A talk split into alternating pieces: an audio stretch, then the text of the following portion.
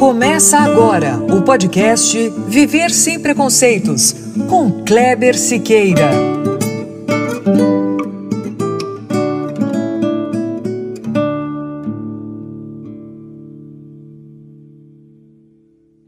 Muito bom, é isso mesmo. Começando agora o nosso podcast, episódio 29. É, pessoal, 29 o penúltimo episódio da nossa primeira temporada. Semana que vem, fechamos o ano com o trigésimo e aí, só em 2022. E o que será que vem para a próxima temporada, hein? Bom, ideias nós temos muitas, mas por enquanto não dá para prometer nada. Vamos ver se na semana que vem dá para adiantar alguma coisa, beleza? Bom, é isso. Sobre o programa de hoje.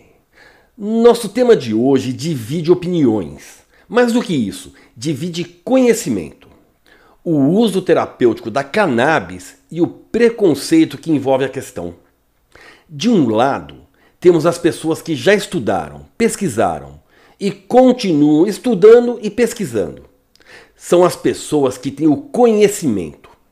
De outro lado, tem quem, sem embasamento nenhum, classifica o canabidiol pura e simplesmente como se fosse maconha.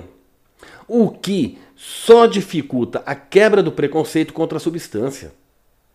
Porém, a principal diferença de um lado para o outro é que o lado do conhecimento, o lado da ciência, tem aplicado o medicamento em um sem número de pacientes com as mais diferentes patologias, obtendo excelentes resultados.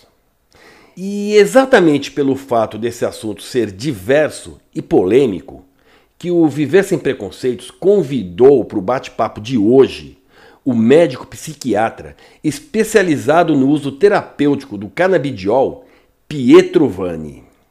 Com residência médica na Universidade Federal do Rio de Janeiro, foi no mesmo ano de sua conclusão, em 2019, que ele iniciou seus estudos na aplicação prática da medicina canabinoide.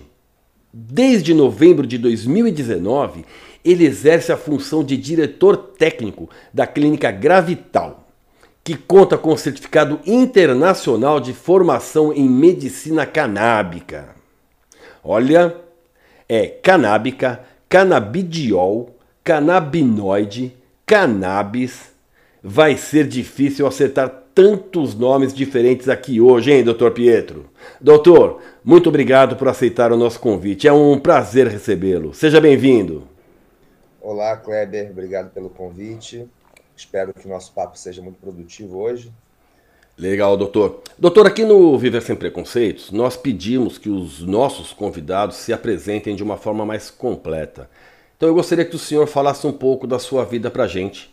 Conta um pouco da sua trajetória profissional, seus estudos e o que, com certeza, todo mundo quer saber, o que, que te levou à aplicação prática da medicina canabinoide. E em seguida, se o senhor quiser, o senhor já pode contar pra gente o que, que é a clínica Gravital. Tá bom. Então, é, é eu sou tenho 34 anos, eu nasci aqui no Rio de Janeiro mesmo. Eu, antes de cursar medicina, fui tentar ir pela parte das artes, tentei design de produto, não deu muito certo. Minha vocação sempre foi para área médica, resolvi me render. E na medicina eu me interessei muito pela psiquiatria, neurociência e novos, novas formas de tratamento. Já era algo que eu, a medicina canábica já era algo que eu visualizava num, num futuro próximo é, comecei a minha residência né, no IPUB, né, que é aqui na FRJ, são três anos de residência médica. Nessa residência médica, conheci outros médicos também interessados no assunto, e assim que me formei em 2019, eu recebi um convite para trabalhar em uma clínica experimental, para experimental entre aspas, né? Estavam iniciando, mas acabou que não, não deu muito certo por, por, por outros motivos. E em seguida o Joaquim, que é o fundador, né, idealizador da Clínica Gravital, ele me convidou para trabalhar no corpo clínico. Isso foi no começo, meados de 2019, nós abrimos a clínica no final de 2019 e acabou que quem ia ficar de diretora ia ser outra médica, né? ela acabou desistindo e o projeto caiu no meu colo, vamos dizer assim, ou eu caí no colo do projeto, prefiro falar assim, que era algo que eu sempre sempre vi com, com muito bons olhos, né? E sempre vi, achei que te, vai ter vai ter um futuro muito promissor, né? E acabou que eu, a gente, eu e Joaquim, a gente montou a clínica do zero, desde o site, desde a estrutura, desde o planejamento, diversas vertentes, não só a parte médica. E, e começamos, né? Esse, esse, projeto começou a tomar forma, né? A gente abriu uma clínica inicial em Botafogo. Esse projeto começou a tomar forma em 2020. Foi justamente o ano da pandemia. Estávamos começando a absorver pacientes e entrou a pandemia. Acabou que a pandemia, no nosso caso, foi acabou sendo muito bom para a gente, porque ela abriu, né, a capacidade de telemedicina. E por ser uma, espe uma especialidade, não é uma especialidade ainda, né? Mas ser um, um, conhecimento especializado, é muito difícil de achar ao redor do Brasil, né? Então nós conseguimos abrir o atendimento Brasil afora. Isso conseguiu atrair muito paciente. E ao longo de 2020 nós fomos contratando mais médicos e também expandindo. Atualmente estamos em sete cidades né, do Brasil e quatro locais já temos atendimento presencial, os outros três ainda se mantêm no atendimento virtual.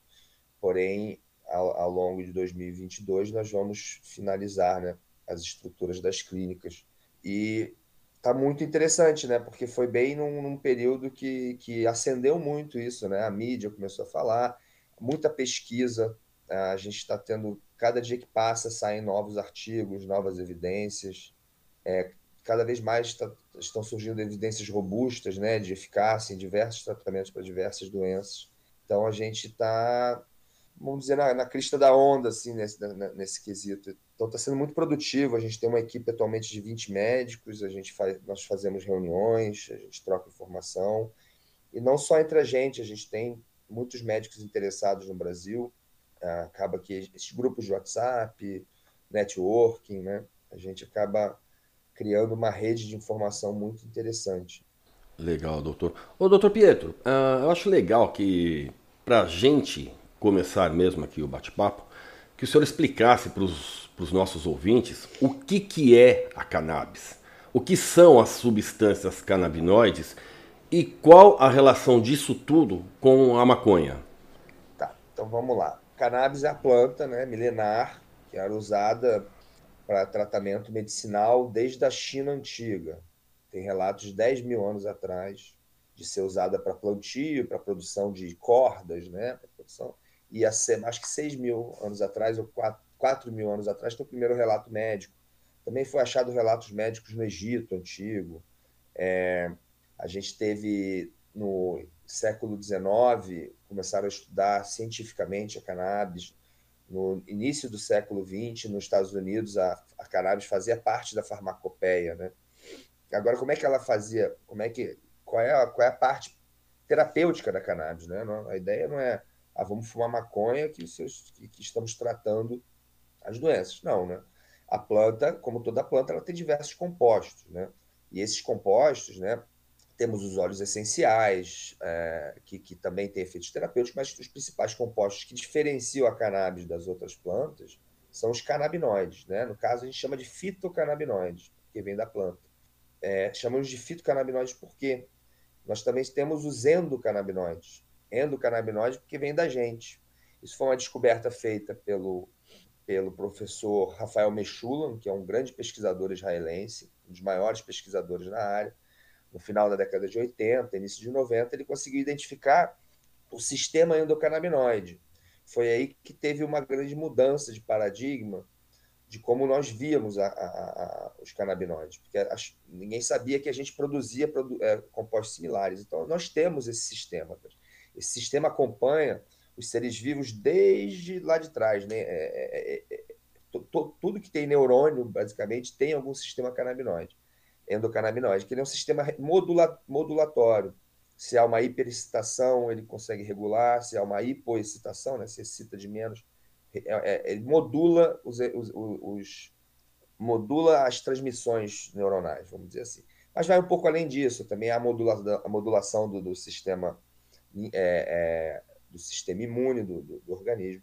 Enfim, então a gente tem esse. É, é, nós temos os canabinóides, os fitos, fitocannabinoides, os endocannabinoides, também tem os canabinoides sintéticos, que não vale a pena explicar. E agora, o que, que temos na cannabis? Né? A cannabis, é, o pessoal fala, o que, que é maconha? Maconha, basicamente, né, é o, o fumar maconha, né, da, que, que, que se vê há muito tempo aí, né? O pessoal faz muito até hoje.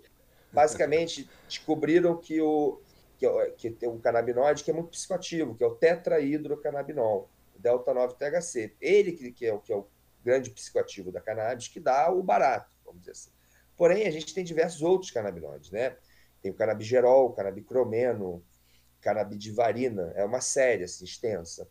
E o, o que foi o nosso o grande, vamos dizer assim, o cavalo de Troia da, da medicina canábica é o canabidiol. Por quê? Né? O canabidiol ele foi, foi um dos primeiros a serem isolados, isso no início do século passado, mas não se não sabia muito qual era o efeito terapêutico dele, porque ele, ele não tinha muito efeito visível, ele não é, ele não tem uma, ele, ele é psicoativo, mas ele não é o euforizante, né? Então, é, passou batido por anos, até o Rafael Mechula, né, fazer, na década de 80, se não me engano, um grande um, um ensaio com poucos pacientes, é, para epilepsia com canabidiol que tiveram é, grandes resultados. Aí a comunidade científica começou a ficar mais atenta. Porém, era uma, uma época de muita proibição. Né? Estava é, é, tudo muito travado nessa área, ninguém pesquisava. Agora, no final do século passado, começaram a pesquisar mais. Então, o que a gente está vendo, né, de 2000 para cá, é um crescimento ascendente assim, de pesquisa, de produção científica, não só com canabidiol, mas é, com THC, com canabigerol e canabinol, outros, outros canabinoides, que, que estamos vendo? Que tem muita aplicabilidade em diversas doenças, né? É, desde doenças autoimunes, doença, é, dor crônica, epilepsia, é, é, doenças psiquiátricas como autismo, é, é, a, transtornos de ansiedade, insônia. A gente consegue ter um, um efeito terapêutico em diversas áreas, né? É, eu costumo dizer, muita gente costuma dizer que o tratamento com cannabis, ele não é um tratamento... É, com cannabis eu estou falando considerando todos os canabinoides, né? Não fumando cannabis. É, o tratamento com cannabis, ele trata sintomas, né? A gente consegue, por ser um, um, sistema modulatório, né? Ele modula o humor, modula o sono, modula a fome, modula... É, é, modula o organismo como um todo. Então, a gente consegue tratar sintomas, a gente consegue diminuir a sensibilidade à dor, a gente consegue provocar um relaxamento, a gente consegue é, até, por exemplo, o caso de anorexia, o THC faz a famosa larica, né? Então, o THC ele, ele consegue aumentar o apetite numa pessoa que não consegue que, comer. Que interessante isso. É, isso fazia, fazia, foi descoberto, descoberto não, isso foi evidenciado pacientes com câncer, né? Foi, é, geralmente essas, as pesquisas com, com, com, compostos que são mal vistos, eles começam com pacientes com câncer, porque o pessoal terminal e beleza, aí vamos privar ele de fazer alguma coisa que possa dar uma qualidade de vida. Então foi, é, viram pacientes tinham pacientes com câncer, quimioterapia, com enjoo, com dor, com falta de apetite. Esses três sintomas melhoravam muito com, com a cannabis. Né? E descobriram uma, uma combinação de canabidiol e THC, vamos dizer assim. Agora, por exemplo, quero uma ansiedade, que eu não quero que tenha nada psicoativo, eu posso usar somente o canabidiol. Né? A gente ainda não sabe direito quais são as combinações de canabinoides, que canabinoide serve exatamente para quê. Isso está sendo muito pesquisado atualmente, porém o potencial é gigante. A gente vê muito na prática, assim, melhoras de mu muitos quadros, principalmente esses melhoras de bem-estar, né? Visto, né, que a, a cannabis, né, a pessoa sendo fazendo uma comparação meio boba, né, mas a pessoa fica relax. Né? Então assim, o, o canabidiol até com um pouco de THC, ele promove uma, uma melhora do bem-estar, né? diminui a ansiedade, promove, promove relaxamento. A gente consegue tratar dores crônicas, que são tratamentos muito difíceis de serem feitos atualmente. Né? A gente tem os anti-inflamatórios, que causam problema em mucosa, a gente tem o cortisol, que deixa a pessoa muitos efeitos colaterais, os opioides, que causam muita adicção. Então, assim, é, é, esse é um outro, um outro ponto importante de falar, que os canabinoides são muito seguros, né? Não existe um relato de, de morte direta por uso de maconha na história da humanidade, né? E a gente tem o canabidiol, por exemplo, ele não tem um, ele tem potencial zero de adicção, ele tem um potencial praticamente zero tóxico, não é intoxicante, é uma substância muito segura com muita aplicação. Então, por que não, né? Ao invés de trocar, né? É, tentar, vamos explorar esse lado, né? Que é uma, uma medicação, posso chamar de medicação, né?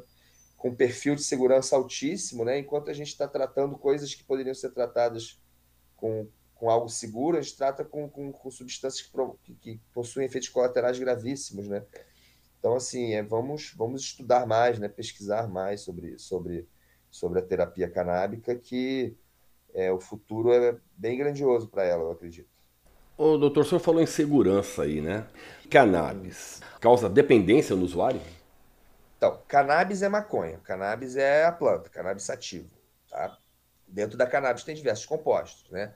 O ato de fumar maconha, só, só o fato de fumar já tem um potencial de adicção aí, porque você está fazendo um hábito, tá?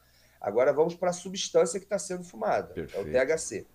O THC ele tem um potencial baixo de adicção, porém ele cria tolerância, tá? Toda substância que cria tolerância, você acaba precisando de mais dela para usar e você tem uma certa abstinência quando tira. Então, a gente, nos estudos que tem, é, é, você vê como é baixo, 10% das pessoas que usam cannabis fumada se tornam adictas, né? Isso a gente consegue ver pelos nossos amigos, vamos dizer assim, né?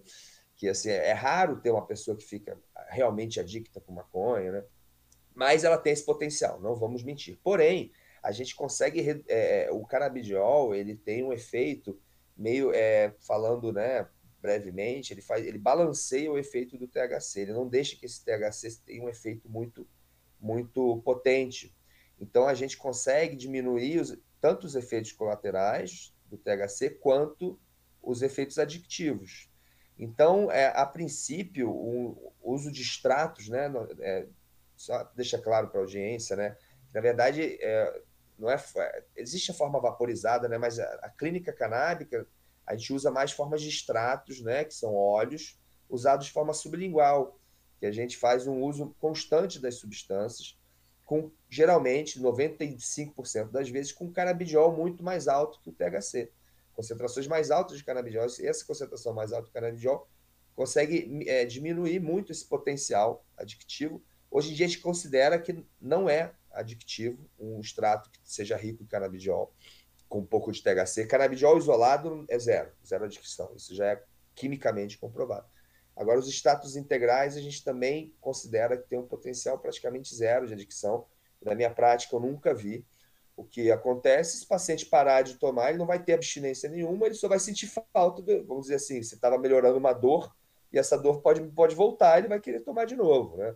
Mas não vai ser uma abstinência, né? Uma adicção, ela causa aquela abstinência, a fissura pela, pela substância. Isso não ocorre com o tratamento, né? Com extratos. Então é muito, é muito seguro enquanto a isso. Perfeito. É, mas assim, causando vício ou não, doutor, o uso da maconha é considerado ilegal no Brasil, né? Mas a, a, gente sabe que o número de usuários uhum. ele é gigantesco. E pelo que eu tenho acompanhado, nem existe estatística para saber esse número, né? E, e, na abertura do programa eu falei sobre o preconceito. O, o, senhor, o senhor também acredita que os estudos né, sobre os canabidioides, é isso? Uh, poderiam estar muito poderiam estar muito mais avançados se não fosse o preconceito contra a maconha? E principalmente ah, se a maconha fosse legalizada? Cara, sem, sem dúvidas, né? É, é bem óbvio, né? O, o, a gente teve um gap, né? Um gap é um espaço, né? Entre, as, entre a pesquisa, né? Desde a proibição, que foi feita em massa na década de 60 e na década de 70 isso se instaurou globalmente, né? A maconha foi colocada como uma substância extremamente adictiva, sem fim terapêutico, né? Isso foi acordado entre os países. E a gente ficou pelo menos 30 anos sem pesquisa é, sem pesquisa, sem, sem voltar a pesquisar, né? Então você corta essa. Você tinha bastante pesquisa naquela época, você corta isso, como se a onda caísse, teve que subir de novo. A gente foi subir nesse patamar de pesquisa lá para os anos 2000. Então, a gente, em 20 anos de pesquisa, olha, olha, olha onde a gente está. Imagina se a gente tivesse mais 30, né? Então, isso aí, com certeza, atrasou. Questão da proibição, né? Essa proibição, ela teve fins, né? Muito arbitrários, né? Você na, foi no século passado, nos Estados Unidos, Estados Unidos que puxou essa onda, né? Tinha uma pressão da indústria têxtil, né, de algodão, de nylon, tinha a questão da imigração nos Estados Unidos, a questão da, da, do racismo que se associava o uso da maconha com, com pessoas né, é, de classe social mais baixa, marginalizaram a maconha, essa pressão né, tanto da indústria farmacêutica quanto da, da indústria têxtil, porque o cânhamo, né, é bom a gente também é, diferenciar, né? Tem a cannabis sativa, né? Ela tem a cannabis sativa, a cannabis índica e o cânhamo. O cânhamo, ele tem, ele é um cânhamo, ele tem muito canabidiol, pouquíssimo THC e ele é usado para fazer cordas, para fazer tecido, para fazer diversas outras coisas eram usadas, caravelas, né? As caravelas que vieram para o Brasil, os tecidos eram tudo feitos de cânhamo. O cânhamo era amplamente espalhado no mundo, né? Então, tinha toda, teve toda essa pressão isso foi feito teve esse proibicionismo, né? Não foi uma coisa, ah, vamos proibir porque a maconha faz mal. Se fosse isso, o cigarro não estava solto aí. Se fosse isso, é, a, a, não teria álcool, né? Toda, toda, toda, toda substância psicoativa tem uma, um potencial de fazer mal. Isso é, isso é, isso é óbvio, né? Essa proibição, mas a proibição ela foi feita, é, dá para se ver ela historicamente, né? E agora está voltando, né? Está tá liberando tudo, em, não sei, acho que em 20, 30 anos a maconha vai estar tá não liberada geral, vamos dizer assim, mas eu acho que vai, o uso dela vai estar bem, bem mais disseminado ao redor do mundo, porque se parar para olhar, dentre as substâncias psicoativas, ela é uma das mais seguras que temos, né? Então, assim, se é para proibir, proíbe tudo, né? Ou então não vamos proibir a que tem que tem menos efeito nocivo, né? Porém, ela, ela tem os efeitos nocivos, não é, não é recomendado para ninguém fazer uso de maconha fumada todo dia. Isso não é considerado cannabis medicinal, por exemplo. Né? A gente tem esse cuidado. A gente recebe muitos pacientes na clínica, entusiastas, né, que fumam maconha, achando que vai. E assim, a gente tem que explicar isso. Muitas vezes eles saem frustrados, né? A gente tem que direcionar o uso, né? Saber o que, que tem ali dentro, né? comprar uma maconha que você não sabe de onde veio, né? Vai carburar ela, né? A gente tem que, teria que usar um vaporizador. Em Israel é muito comum isso. Lá tem as, as espécies específicas, né? Para qual condição e ela é vaporizada, né? Você não tem o produto da queima, você não é que nem fumar, ingerir fumaça, você consegue ter os efeitos terapêuticos. E tem as indicações, a gente tem diversas formas de, de, de, de administrar, né? A gente administrando em, em, em, o uso sublingual, você faz uma.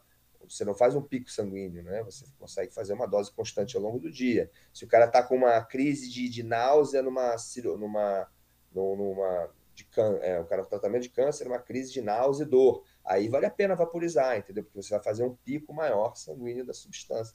Então, assim, a gente tem que entender as, as aplicações, né? Acho que me perdi um pouquinho na sua resposta. Não, mas... não, deu para deu entender, deu para pegar legal. Ô, doutor, o senhor, o senhor falou um, uma questão uns minutos atrás, aí ficou na minha cabeça isso, que é com relação ao uso dos remédios né, mais tradicionais aí. Eu, o senhor pode falar um pouquinho dessa diferença entre os remédios mais comumente utilizados pela medicina e os canabinoides? É, porque, a pergunta é assim: por que eu devo usar né, algum canabinoide e não outro medicamento mais tradicional? É, não é bem assim. Depende da condição, né? Vou dar, vou dar um exemplo, tá? Da minha área, né? Eu sou psiquiatra. Tá, eu recebi um paciente que tá, ele não fecha critério para um transtorno de ansiedade generalizada, mas ele está passando por uma situação de estresse, né? Vamos dizer, na pandemia.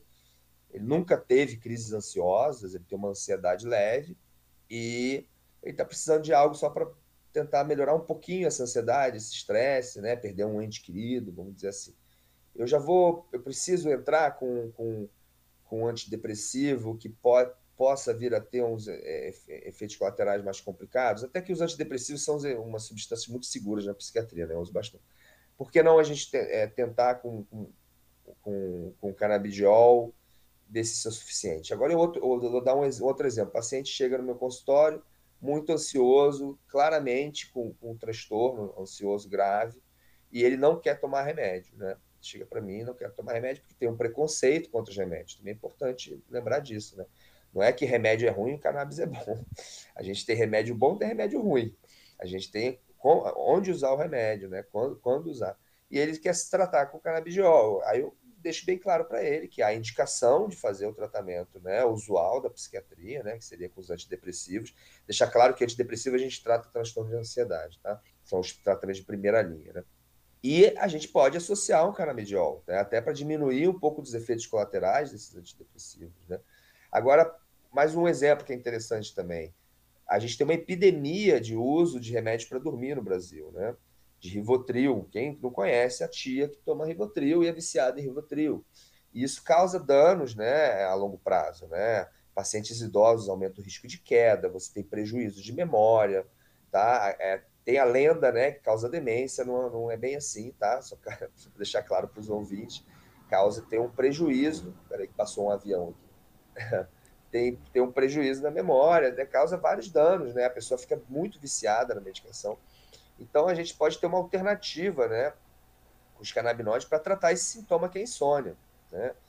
E, e também, né, tentar tratar, a doença de base, né? Da onde que, da onde que veio essa ansiedade, essa ansiedade que não deixa a pessoa dormir. E eu um, dar um último exemplo, então, vamos lá para o tratamento de dor, dor, dores crônicas, né? Dores graves, né? Que a pessoa acaba entrando nos opioides, toma um tramal, morfina. Isso, o potencial de adicção dessas substâncias é bizarro, né? É, para não falar outra coisa. E o que acontece, né? elas criam muita tolerância. Então o paciente começa, vai usar por dois anos, depois vai parar de fazer efeito e ela não vai conseguir largar. Porque se ela diminuir a dose, vai voltar a dor pior. Mas, se ela, mas ela, ela continua com dor. A dor vai voltando aos poucos, mas se ela largar, ela piora. Então, esse potencial de adicção é enorme. Então, a gente consegue né, tratar esses sintomas né, com uma combinação de canabinoides. Né? Então, acaba sendo extremamente mais seguro. Eu não estou falando que é para trocar um pelo outro. A gente tem que analisar não, perfeito, qual é a indicação perfeito. de cada um, né? A gente não, eu, eu passo remédio para caramba. Eu sou, eu sou alopata. Mas a gente tem que indicar os remédios certo, ver o que está fazendo, o que, que, pode fazer mal a longo prazo. Tem muita medicação que no começo ajuda muito, mas é depois. É caso a caso, né, doutor? A dois, três, cada caso, mas daqui a dois, três anos essa substância começa a ter um mal danado, entendeu? Então a gente tem que. Todo, é, a gente tem a, a, a, é, a, nossa sociedade, ela quer resolver tudo imediatista, né? Imediatismo em tudo, né? A gente não pensa no futuro tanto que estamos destruindo o planeta aí. É, a gente vai passar a medicação que, por exemplo, a paciente em dois anos vai engordar e vai ganhar uma diabetes. Mas na hora, o cara passa porque vai resolver o problema e depois esse problema aí de engordar não é mais meu, é do endócrino, entendeu? Então, assim, vamos pensar em tratar o caso a caso e o paciente de uma forma mais integral, né? E a cannabis medicinal tem tudo a ver com, com, com medicina integrativa, vamos dizer assim, né? Não a medicina integrativa, não, não, medicina integrativa é um termo específico, mas tem tudo a ver com tratar, tratar o paciente como um todo, né? Porque ele se, trabalha no, no, em todos os sistemas do organismo. A gente é, consegue fazer uma melhora global, né? Do organismo, não só de um ponto específico, né? Então, ela é uma alopatia que não é bem alopatia, né? A alopatia ela vai só em algum ponto, né? Tá com dor aqui, tira a dor ali. Não, a cannabis ela age em diversos sistemas do organismo. Perfeito. Ô, doutor, falando em cura, né? o, o uso do canabidiol, ele não cura nenhuma doença, correto? Não, não, não, não existe. É cura para doença. Se você for parar para ver, a gente só tem antibiótico, né? Que a pessoa está com uma infecção é cura, né? A gente trata doenças, né? A gente não. A pessoa está. Tá, beleza, a gente consegue curar uma depressão com um antidepressivo? Consegue, tá? Tem alguns casos, tá? Mas normalmente as, as medicações são para controlar sintomas, né? Grande maioria das vezes, né? Pegando um pouco os casos da clínica, claro que sem, sem citar nomes, nada, né? Uh, o, o, o que ele faz é possibilitar uma melhor qualidade de vida ao paciente. É isso, né? Então a gente consegue controlar sintomas para a pessoa fazer as mudanças na vida dela que causaram aquilo. Né? Obviamente, estou falando amplamente, tá? Estou falando, beleza, a pessoa está com uma, é, uma, uma, artrose, né?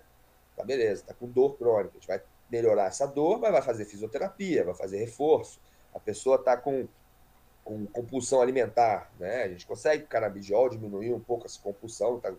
consegue melhorar o bem-estar para ela fazer as mudanças dela. Tá com uma, uma, é, uma ansiedade, beleza? Da onde que está vindo essa ansiedade? Tem que fazer uma terapia associada para a gente descobrir isso, né? Não é, não é, é, é, a ideia é esse tratamento mais ampliado, né? E a cannabis ela entra aí para controlar esses sintomas para que a pessoa faça essas mudanças, né? As doenças elas, elas a maioria, tirando né, doenças específicas, né, se fala de Parkinson, Alzheimer, né, uma, é, elas saem de, de, hábitos de vida, né, elas saem de, de como você se, se, se, alimenta, de como é que você se comporta no mundo, como é que é a sua psique, né. Então, assim, é muito complexo. O que, que é o, adoecer, o adoecer, né? E eu falando, falando bem amplamente, né? Agora, é, a gente tem é, de cura, né? Vamos lá, o que, que a cannabis pode curar? Por exemplo, é que quando a gente fala cura, a, gente, é, a, a, lógica é dar o remédio e depois a gente não vai precisar dar mais ele, né? Entendeu? Assim, é exatamente né? isso, né? isso, isso, é muito difícil na medicina, a gente dá, dá um remédio para controlar. Agora, você tem, por exemplo, epilepsias né, de difícil controle, né, que não, não são controlados com medicações normais. A gente tem pacientes que conseguem controlar totalmente as crises epiléticas com cannabis medicinal. Então, assim, a gente pode chamar de cura, não sei. Não é cura porque ela está tomando uma medicação ainda, mas é um controle sintomático importante, vamos dizer assim. Então, assim, cura também é uma palavra complicadinha né, de falar. Doutor, e quais doenças ou patologias dos canabinoides são mais utilizados? Então a gente tem, né? A gente tem o que tem de pesquisa, a gente tem a nossa prática clínica, né? Então assim, né? O que a gente vê, né? Nas pesquisas até hoje, né? O que é autorizado, né? Pelo, eu acho que é pelo FDA, né? Que já é autorizado, né? Que a gente tenha a, a, é, esclerose múltipla, né?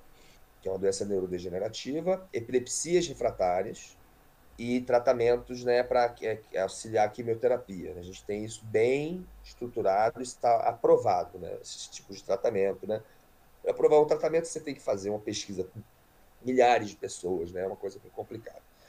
Agora, o que a gente vê na prática, né, o que eu vejo, to, todos os transtornos que você tem uma hiperexcitabilidade, né, como eu disse que ele modula, né, seja uma hipersensibilidade à dor, que é o caso de fibromialgia, seja uma uma hiperatividade ansiosa, né?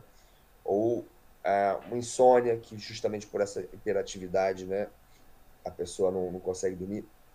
E até é, vejo muita resposta clínica em autismo também, que também é, o autismo tem um desbalanço do sistema canabinoide, isso é bem estruturado, não se sabe direito como, mas os canabinoides ajudam muito. Então, essas condições a gente vê, é, é bem evidente, assim, é, é meio que certo que vai, vai melhorar. Um, um, pouco da dor, no mínimo vai melhorar um pouco da dor, um pouco da ansiedade, sabe? Agora, o, o quanto que a gente tem de resposta, né? Isso é muito variado de paciente para paciente. Agora, essas condições a gente vê muita resposta, né? Eu posso estar esquecendo de alguma, tá? Que lembrar de cabeça assim é complicado. É, eu ia te perguntar exatamente isso agora, doutor. Né, que se o senhor podia falar um pouquinho sobre esses ganhos terapêuticos em pacientes, né? Por exemplo, câncer, epilepsia, Parkinson, Alzheimer ou outras doenças degenerativas. Mas o senhor falou é, que varia de paciente para é paciente, né? né? É, o, o, Alzheimer é complicado, né? O Alzheimer é uma doença muito misteriosa nos, na, na, na, nos sintomas, né? Tem paciente que fica quieto, apático, tem paciente que fica agitado. Esses pacientes que se agitam, né? O canabidiol ajuda muito, né? E a gente também tem... Agora, o Alzheimer tem quase nada de, de evidência, né? É meio tortuoso ficar falando sobre. Agora a gente tem casos assim de uma de um estímulo, né, é, na, na, na, parte psíquica do paciente com THC, né, paciente com Alzheimer que chega a ser interessante, né. É, qual foi outra doença que você falou? A, a, Parkinson. É, o, o, o, Parkinson também é muito interessante, que é o seguinte, né? O Parkinson a gente tem. Todo mundo acha que o Parkinson o paciente fica tremendo e deu, né? Na verdade, o Parkinson a gente tem uma. É, o Parkinson geralmente ele abre com quadro depressivo. Parkinson ele tem os sintomas secundários do Parkinson, que a gente chama. Tem os sintomas motores e os sintomas não motores, né? Que são esses sintomas não. É, esses, esses, sintomas não motores envolvem o quê? Transtorno do sono REM, né? Que é o transtorno do sono que o paciente fica. dá os pulos na cama, fica agitado durante a noite. A gente tem ansiedade, que é associada ao Parkinson, a gente tem depressão associada ao Parkinson, né? Então, é, é, é, é essas, é, esses sintomas não motores já está muito bem evidenciado que o canabidiol ajuda em muito, entendeu? A gente tem paciente de Alzheimer que não que perde apetite, né? A gente consegue ajudar bastante isso, né? É, própria melhora do bem-estar, né? Qualquer doença neurodegenerativa, a pessoa fica, fica acabada, né? A gente tem que... É, é, você ter uma, uma, um, um ultimato, né, para sua existência, né? É muito complicado isso aí. Então, assim, você melhorando o bem-estar dessa pessoa, conseguindo auxiliar nisso, né, a melhorar a qualidade de vida, isso já é um grande ganho. E, é, é, e, praticamente todas as doenças neurodegenerativas, a gente tem um potencial muito grande né, dos canabinoides e ajudar pelos mecanismos de ação dele, né, de, de controle, de, de, de, neuroproteção, de diminuir inflamação em locais é, na parte neuronal. Então, assim, a gente tem, se visto que toda doença neurodegenerativa parte de uma neuroinflamação, né, a gente tem esse potencial de tratamento. Ô, doutor, coisa de um mês, um mês e meio mais ou menos atrás aí, é, eu fiz um programa sobre transtornos alimentares. Né? E a anorexia é, é um transtorno cruel, né? E o senhor falou agora, né, com relação ao uso do, do da substância para anorexia. Só pode falar um pouquinho mais sobre isso? É, ainda tem muitos poucos estudos, né? Mas a, é, mas a gente é, é um pouco óbvio, né? Se você tem aumento do apetite de paciente com câncer, né, com o uso do THC, por que não você vai ter um aumento do apetite paciente anoréxico? Obviamente que a anorexia ela envolve outras partes, né? Você tem uma, uma autoimagem prejudicada, então sai um pouco da. Eu já peguei pacientes maconheiras que, que são anoréxicas, né? Mas a gente está falando de potencial, né? De estatística, né? Quantos por cento desses pacientes poderiam se beneficiar com tratamento né, de cannabis, né? Ainda carece de estudos, mas eu tenho casos que, que respondem de aumento de, de, aumento de apetite muito evidente, né, com o uso da, da, da, cannabis. E não necessariamente só com o THC, a gente faz o canabidiol junto para não ter esses efeitos psicoativos do THC, né? A ideia é que assim, é, o tratamento com maconha a pessoa não vai ficar chapada. A gente não quer isso, né? A gente tem formas de balancear isso, da pessoa manter, né, o pragmatismo, se manter funcional, né? É. vai deixar a pessoa né, doidona o dia inteiro. Eu imagino que, pra, no caso da anorexia, por exemplo, seja um tratamento bem multidisciplinar, né? Inclusive, ah, com, inclusive com, com outros, com remédios assim. alopáticos, com terapia, com tudo, né? Nenhum, é, não, tem, não tem evidência robusta para nenhum remédio alopático. Não tem. E olha lá. Assim, de eficácia, tem evidências algumas, gente, mas de eficácia pouquíssima. A gente, a anorexia realmente é uma, é uma doença é, é, mais, vamos chamar os nossos amigos psicólogos para ajudar. é cruel, a anorexia é cruel, né, doutor? É. Ô, doutor, as substâncias canabinoides, elas já são, eu, pelo menos, eu vejo dessa maneira, né, como uma revolução na medicina do, do nosso século. Aí. O senhor concorda com isso? É, é tanto que eu tô aqui, né? é, ou seja, não dá mais... Porque, é, é, não, pode falar. É, é, é um campo que nunca foi explorado, entendeu? E, tem, e o sistema canabinoide, os receptores canabinoides são os, mais, os receptores mais presentes no, no organismo. Pronto. Já é só isso que responde a tua pergunta. Assim, a gente nunca explorou isso, né? E assim, a gente tem receptor para tudo quanto é lado de canabinoide. É. Então, é. assim, obviamente tem o potencial terapêutico. A gente tem que só estudar para entender como é que ele funciona, como é que a gente vai agir ali. Teve um. um muito engraçado, né? O, o, o receptor CB1, que fica no cérebro, no, nas regiões né, mais do, centrais do cérebro, que o THC vai e, e causa larica, né, já que a gente está falando de apetite, fizeram o, é o. Deixa eu só pesquisar para não falar besteira aqui. Acho que Rimonabanto. Rimonabanto. É, é, foi o Rimonabanto que fizeram. Ele é um fármaco que fizeram pensar o quê? Já que o THC ele vai, ele ativa esse receptor e causa aumento do apetite, vamos fazer um que bloqueia. E chegou a ser lançado esse, esse, esse, esse, esse fármaco. Só que aí a galera começou a ter quadros depressivos gravíssimos, inclusive suicídio, ideação suicida. Então, assim, é, é, é dizer como como estão tentando, é, é, como é o potencial da coisa, né? Você bloqueou o receptor e você causou efeitos depressivos graves no paciente, né? Tentaram fazer a pessoa emagrecer, é, é, para perda de apetite, né? Para diminuição de apetite, e deram um tiro no pé. Né?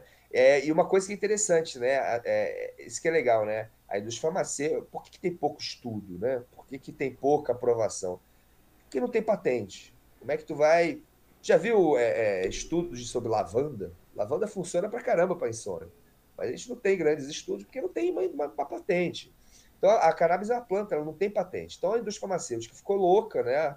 Para produzir canabinoides sintéticos. Aí o que acontece? Canabinoide sintético não funciona igual o da planta.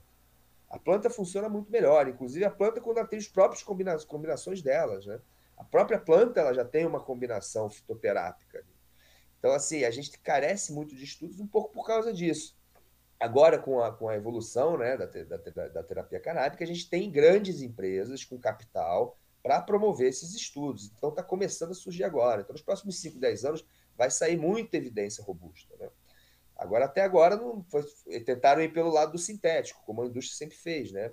E vi quebraram a cara. Tentaram fazer esse Rimunabanto aí, por exemplo, e deu, matou gente, por exemplo. Então, assim, é, é, é, como, é como a indústria farmacêutica, o capitalismo se estrutura, né? A gente não tem como fugir disso, né? Mas agora a gente está caminhando para um, um, uma, uma, Essa próxima década vai ser uma década de muita descoberta, de muita pesquisa. Falando essa questão da, da, da revolução aí, Eu imagino que agora a gente não tem mais como pegar esses estudos, essas conquistas, jogar para debaixo do tapete e fingir que não existe, né? Eu imagino assim, doutor, é, é, tem, o, que, o que, que tem pela frente agora, né? Avançar nas pesquisas e avançar na quebra dos preconceitos? É isso? Ou existe mais alguma coisa? Por exemplo, descriminalizar a, a maconha? É, é, é, complicado, porque assim, eu é, dar um exemplo, né? O que aconteceu nos Estados Unidos, né? Os Estados Unidos eles começaram a liberar geral os produtos de cannabis que têm um baixo teor de THC, tá? Então lá é considerado é considerado suplemento nutricional. Então tu pode vender em qualquer lugar, tu perde o controle de qualidade, qualquer pessoa pode sair tomando. Quando você faz isso, né? Quando você faz essa, quando você é, libera assim dessa forma, você perde o teor médico da coisa, né? O paciente não vai passar por uma avaliação médica para adquirir o produto, né? Então, assim, essa coisa da descriminalizar, isso é óbvio, pelo amor de Deus, né? Pode ser crime você fumar uma planta. Cara, pelo amor de Deus. É agora, agora, assim, legalizar isso aí vendendo geral, aí eu já não, não, não acho que deve ser bem assim. Eu acho que é, é, tem que ser encarado como uma medicina, né?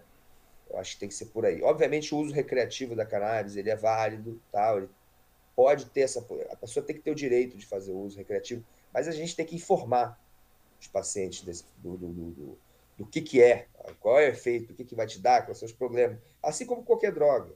Né? O uso recreativo, o ser humano ele tem, que ser, tem, que ser, tem que poder fazer o que ele quiser enquanto bem informado.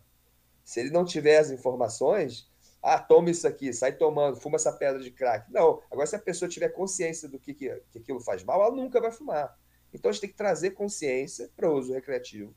Beleza. E na parte que eu acho é, é, dos extratos, do uso medicinal, tem que estar acompanhado de medicina, tem que estar acompanhado de pesquisa e de gente séria para a gente conseguir usufruir. Senão, perde, vai perder o, o uso terapêutico, né? Pessoas vão sair fazendo uso a esmo, né? Nos Estados Unidos está um pouco assim. O, um, um produtor lança um óleo para acordar, um óleo para dormir, a pessoa sai comprando, vai tentando por conta própria, e às vezes ela tem uma condição subjacente, por exemplo, às vezes ela tem um transtorno atrás que vai ser perdido, né? Que um médico um profissional poderia ver. Então, acho que, é, acho que o caminho é esse: pesquisa e conscientização, e, e é isso. Acho que é por aí. É, falando em pesquisa, doutor, dá, dá, já existe alguma pesquisa que mostra alguma diferença no funcionamento da substância em organismos? Tipo criança, homem, mulher? Tem, tem bastante. Homem e mulher tem só numa questão de farmacocinética, né? Que é o, é o, é o, é o quanto que ela a, a, gente metaboliza, né? O quanto que dura no organismo. Parece que a, a da mulher a dose precisa ser mais, é, mais baixa ou mais alta. Mas isso foi um estudo isolado. É, agora a gente tem é, em crianças é muito interessante, né? A gente tem estudos com, com, com ratos, né? Comparando criança com rato é complicado. Mas sim, ratos jovens e ratos adultos, né? E viram que o, a criança, né? Esse é um estudo até que o Siddhartha Ribeiro ele, ele, ele expõe bastante, que é muito interessante. É, que ratos jovens, né? Eles já produzem muita sinapse, né? E o THC, o psicoativo, ele estimula a sinapse. Então, assim, é, é, é, e ratos adultos começam a produzir menos sinapses. Então, os ratos adultos que recebem o THC têm uma resposta completamente diferente dos ratos jovens. Então, é, é, é, é interessante dizer, né? A gente tem que. O, uma coisa que eu acho muito complicada que é esse uso da cannabis desenfreado em jovens, né? Eu, inclusive, passei por isso quando era mais jovem. Hoje em dia, não. Hoje em dia, toda a parte medicinal, né?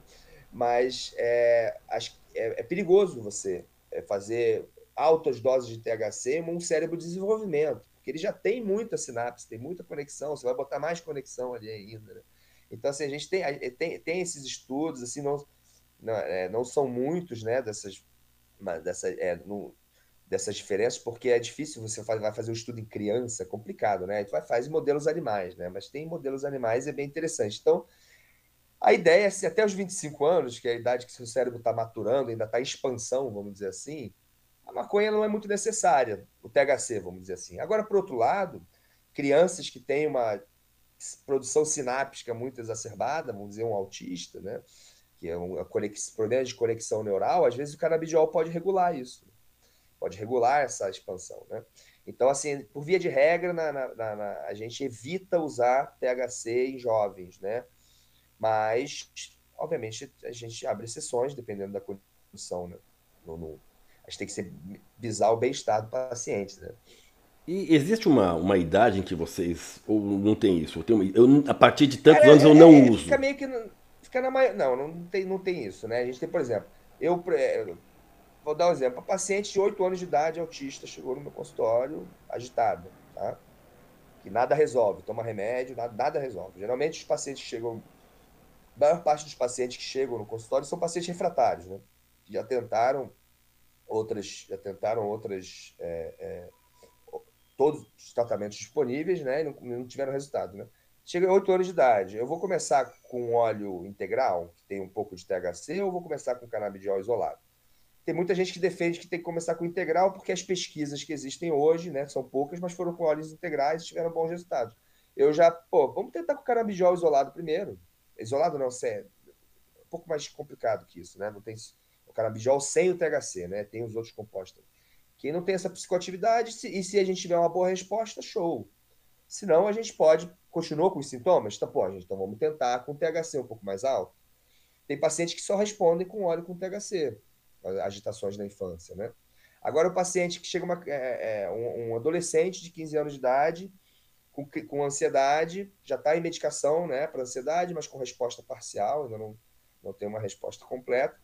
Aí, nesse caso, eu vou começar com, com canabidiol somente, não vou botar THC. Agora, dar um outro exemplo. O paciente faz uso de maconha compulsivo, 17 anos de idade, vamos lá. Ainda não está ali na beira, né? Pode já tá o cérebro já tá no, já se formou bastante.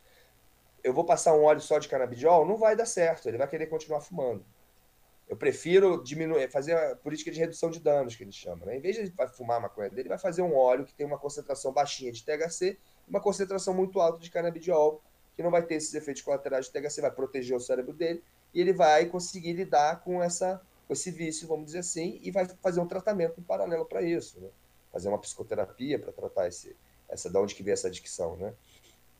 Então eu tô, eu tô tentando dar exemplos para deixar a coisa mais vis, visualizável. Não, tá perfeito, doutor, tá perfeito. É, é exatamente é dessa forma que eu... O senhor falou agora do, do Siddhartha, né? Do Siddhartha Ribeiro, né?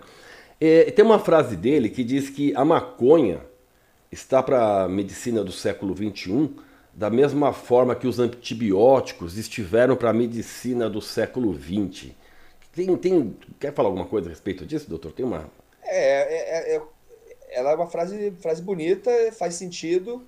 A gente não tem que levá-la totalmente ao, ao, ao ao pé da letra. Esmiuçar, esmi, não, pé da letra não. Esmi, pé da letra não dá, né? Mas esmiuçar ela por, porque, porque antibiótico é para infecção, né? Mas assim, o que ele quis dizer é que foi uma grande revolução na medicina, o antibiótico, e a, a medicina canabinoide vai ser uma grande revolução. É uma metáfora na, mesmo na, que ele medicina. fez, né? É, exatamente. Né? É, é, nesse sentido, é, eu concordo plenamente, é uma frase muito legal.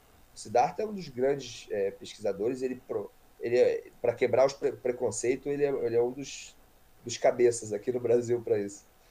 Ele faz, se expõe bastante, né? ele, ele, eu sou um grande fã do Siddhartha.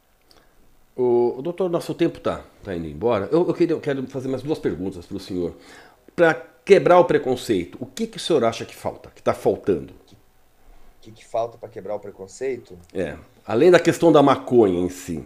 É, sim. Porque a, a maconha a, é o grande a, empecilho, é ela que provoca o grande preconceito, né, dos, dos do canabidiol, né? Que, é, além disso, o que que falta? o que falta é, é, que falta é mais, é, é mais evidência robusta, porque o preconceito ele ele ele ele tá na, na sociedade, obviamente, avião de novo ele está na sociedade, obviamente, mas ele está muito nos médicos. E os médicos, é, os médicos, eles têm uma, no geral, eles são muito presos a precisamos de grandes evidências, né? Precisamos de estudos ampliados, né? E como expliquei antes, né, a gente tem essa limitação por causa da, da, da falta de patente, etc. Né? Então, assim, isso, isso aí já tendo isso, né, a gente desenvolvendo evidências, o preconceito vai acabar. Saindo da classe médica vai para baixo. Agora, da parte né, ideológica, o que, que precisa? Precisa, né? É, é, a gente rever né, essas ideologias né, que a gente que, que, que o Brasil se afundou nos últimos anos aí. Vamos ver se se ano que vem a gente começa a abrir um pouco mais a cabeça. É, é o que está faltando, né? Abrir um pouquinho a cabeça, né? É, eu acho. Ver novos é, horizontes, porque não tem só uma frente né, na nossa frente. É, ter, cara, tenta evidência, sai uma pesquisas robustas que comprovam, cara, não tem como. E assim, questão ideológica que eu disse, porque o pessoal nega a ciência, entendeu? Então a gente tem, tem se a gente mostrar a ciência para eles e o pessoal negar, aí não vai adiantar nada. Então a gente tem que ter essas duas frentes, fazer a ciência é, como eu comecei, como eu comecei a abertura do programa hoje, falei exatamente isso, né? O lado do conhecimento, o lado da ciência e o lado do achismo, né?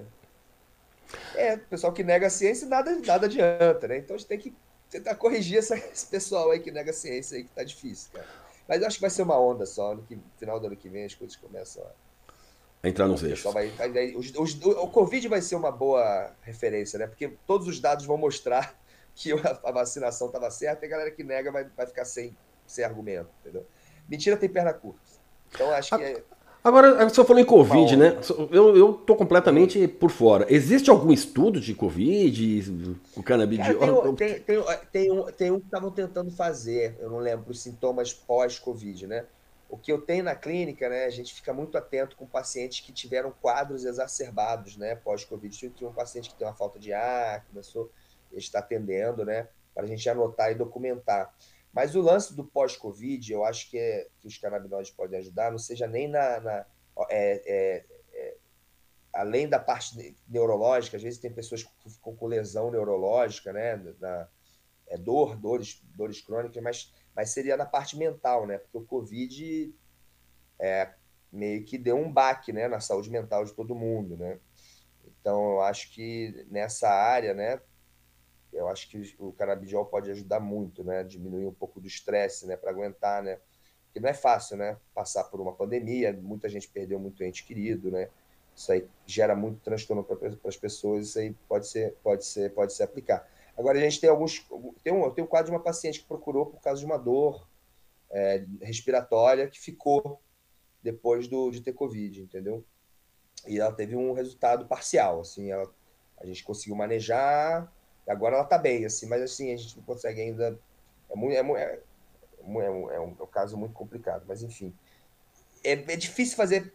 Primeiro vamos é difícil selecionar paciente pós-Covid, né? Mas eu, eu, acho que tem, tem, tem, utilidade sim, mas fazer pesquisa com isso vai ser bem complicado. É, até porque o, a, a Covid, doutor, o que ela deixou aí, o legado que ela deixou aí para muita gente é, são as sequelas não apenas é, é, físicas, mas emocionais também, né? Muita gente que pegou, que pegou a doença hoje sofre fisicamente com isso, mas também perdeu o parente.